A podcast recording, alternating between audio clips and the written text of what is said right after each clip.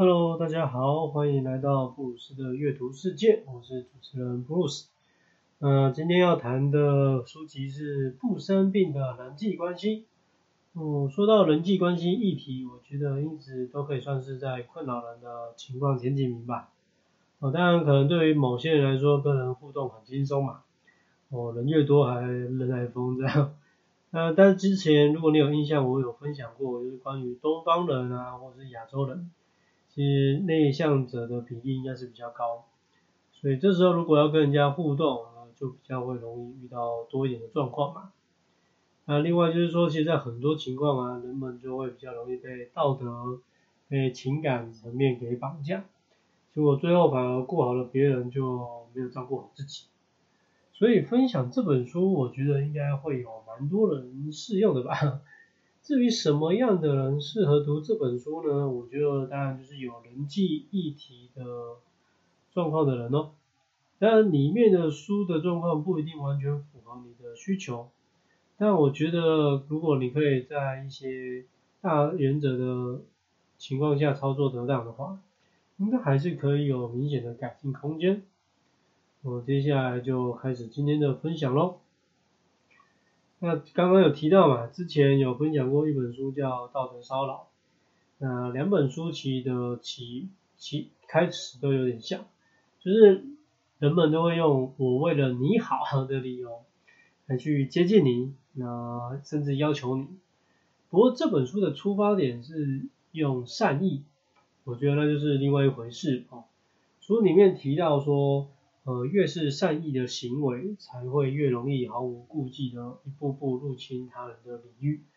我觉得听起来其实蛮恐怖的，就是说善良听起来因为很棒嘛，对吧？应该没有什么坏处。但是对方有没有需要自己的善意啊，自己好心的帮助，这就不一定了。举例来说，就是说呃，如果今天你听到朋友在转职，呃，就是说可能他就是只是想要单纯的休息嘛。然后充好电之后，再来思考下一步怎么办。结果呢，你就自以为就是说，啊，你这样会不会没事做就胡思乱想啊？或者是啊，你这样经济上会不会陷入危机啊？于是说你在网络上看到有觉得好像还可以的工作或一些活动，你就分享给这个朋友。那当对方委婉拒绝的时候，你还会心想说，嗯，是这个工作不好吗？啊，我再找找好了。啊，或者是你还还会可不好意思说。还是你太挑工作呢，对不对？结果这样的行为其实反而没有帮上忙，还造成了对方的困扰。那对方呢，碍于交情，也只能跟你说哦，谢谢分享啊。这样的情况大家应该屡见不鲜吧？书本的第一章就破题啊，直到最后也是扣着同一个主题在探讨，那就是界限。一般来说，这样的主题大家不会太陌生才是。那在心理学的角度跟定义来说，就是在谈自己跟别人之间的疆界嘛，OK？那人有可能跟别人没有连结吗？或者说人有可能跟别人不需要疆界吗？因为每个人基本上是独生来到这世界嘛，那所以即便是你最亲的父母，或是你的直系长辈，然后是手足之类的，随着长大之后，你会慢慢有自己的视野跟需求嘛。所以其实这个空间界限本来就会逐渐的浮现出来，更别提这个在心理上的边界了，都是很自然而然的事情。只是说一旦发生了越界的情况的时候，就会可能产生比较不和平的事情。那我觉得这种事情，即便不要说人类，或是说大人之间，就算是家里养的一些小宠物啦，或是这个还不会走路的幼儿也好。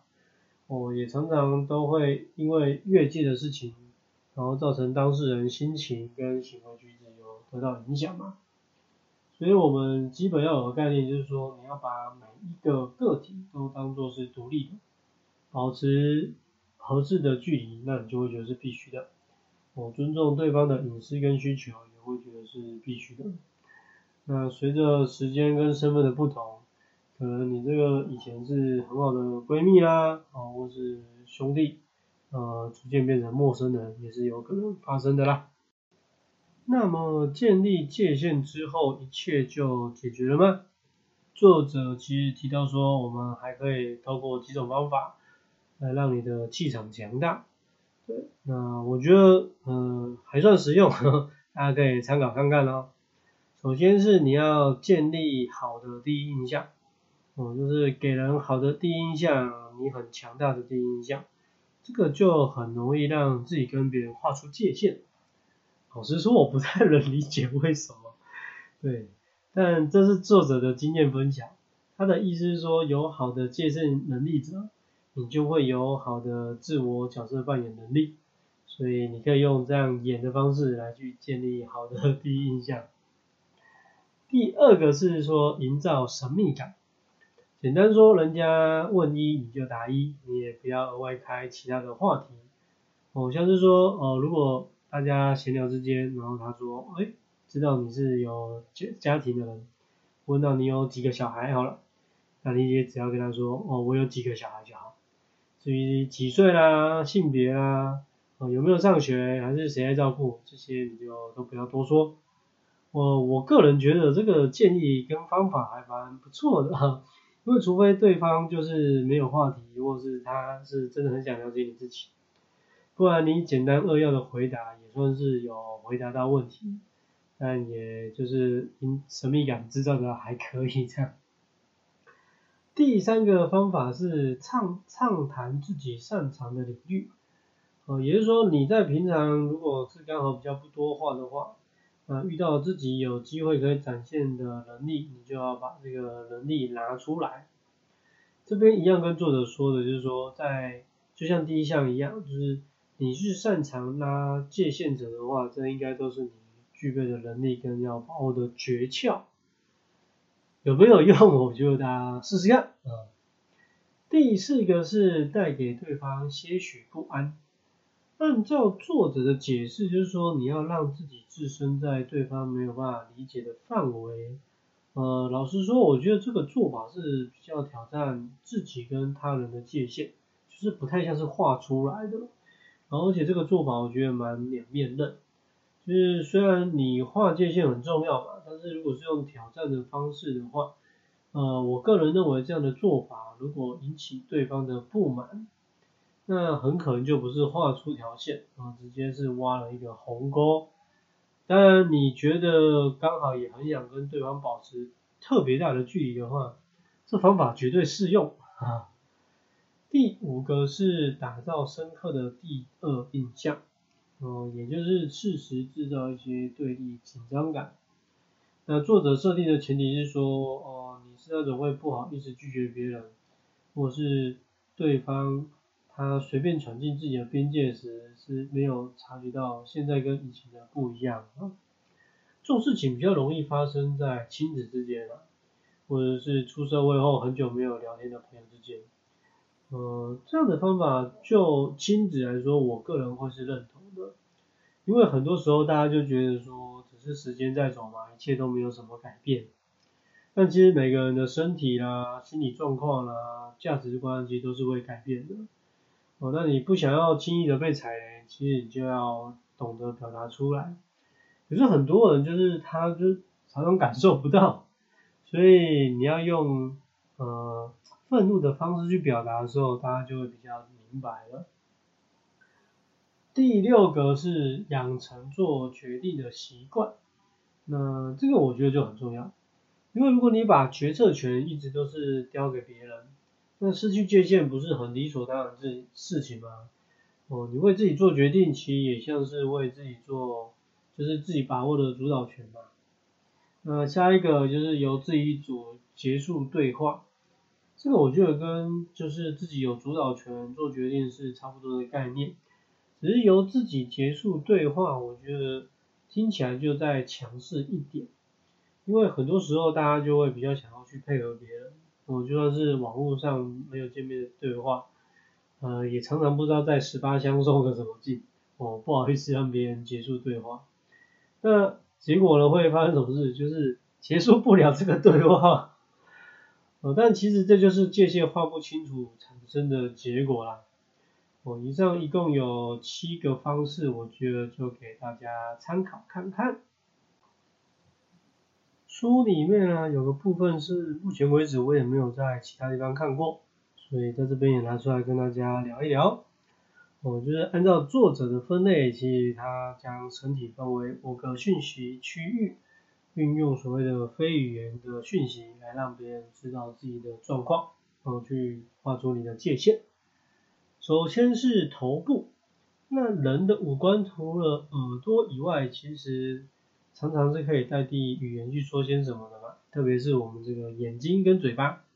所以在这个部分呢，它的命名是眼区。也就是说，我们是用眼睛当做讯息传达的主角。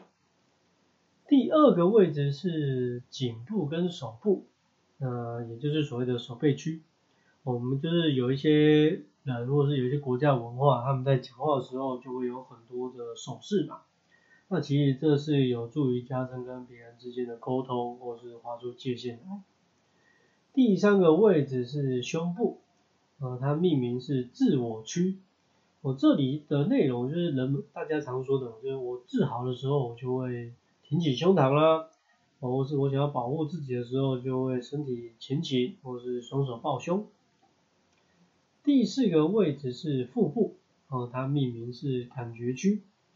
这边我就很喜欢作者的这个描述，他说腹部就是个人价值观判断的位置，所以才会有所谓切腹谢罪啊，或者是。对于信赖的人，我们形容他是心腹。最后是腿部，也就是双腿区。我们在不同的情况下，双腿的坐姿跟行为也会不一样。那这时候也可以用这样的方式去展现出你的情绪跟画出界限。大家可以试着用这五个区域尝试看看咯。书本的第四章内容在探讨一些某些容易越界的人。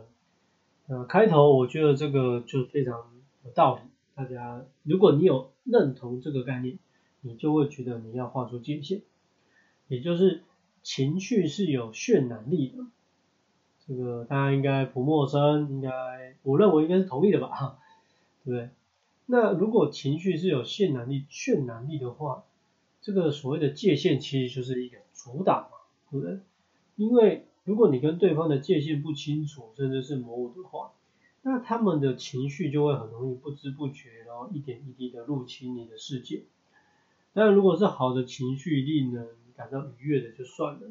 不过通常人们要放出来的比较多是负面的情绪，像是抱怨啦，啊，比较容易焦虑啦，嗯，或者是挖苦别人，甚至是强迫别人接受自己的价值观等等。那以上这些应该我觉得没有人会想要多接触吧。哦，作者在书里面有提到如何去应对这些人，我就不分享喽。有兴趣直接去找书来看。那么书里面后半段的章节就变成工具书了。呃，前面我们在谈一些关于如何画出界限的重要性，然后你要如何应用跟表达自己，但我觉得这些还是不够。因为有讲嘛，就是人际关系这件事情也会一直的改变，所以作者有设定一些表格，然后一些问题来当，来让就是大家可以透过解释跟调整，哦，去针对自己呃需要画出界限的人怎么样呃去面对。那这个部分我我个人觉得是有些多余。因为就每天每个人的时间有限啊，那我觉得如果我还要花时间去检视的话，应该就是把焦点就直接放在自己身上嘛。我现在人就是受到网络的影响，然后受到那种很难以开口跟别人说不的影响。但其实光是这两件事情就深深让你的生活品质受到影响了。呃，先前有分享过一些内容，是说例如。可以尝试的不要呃减少带手机的时间啊，或是不要过度的接触媒体之类的，你应该会有机会发现，呃每天也过得还算可以。所以如果是作者设定的，不管是常常联络的十六人名单，或者是你要保持紧密联系关系的上限是一百五十人，呃我觉得那个都不是很重要的部分，因为真正的朋友考不好就不在这名单内。但见面呢，还是会跟以前差不多，那反而是也许最近感觉互动还可以的，说不定还需要画一些线呢。这本书的分享就先到这里啊。书里面的概念跟实际案例讨论，我觉得就真的很实用。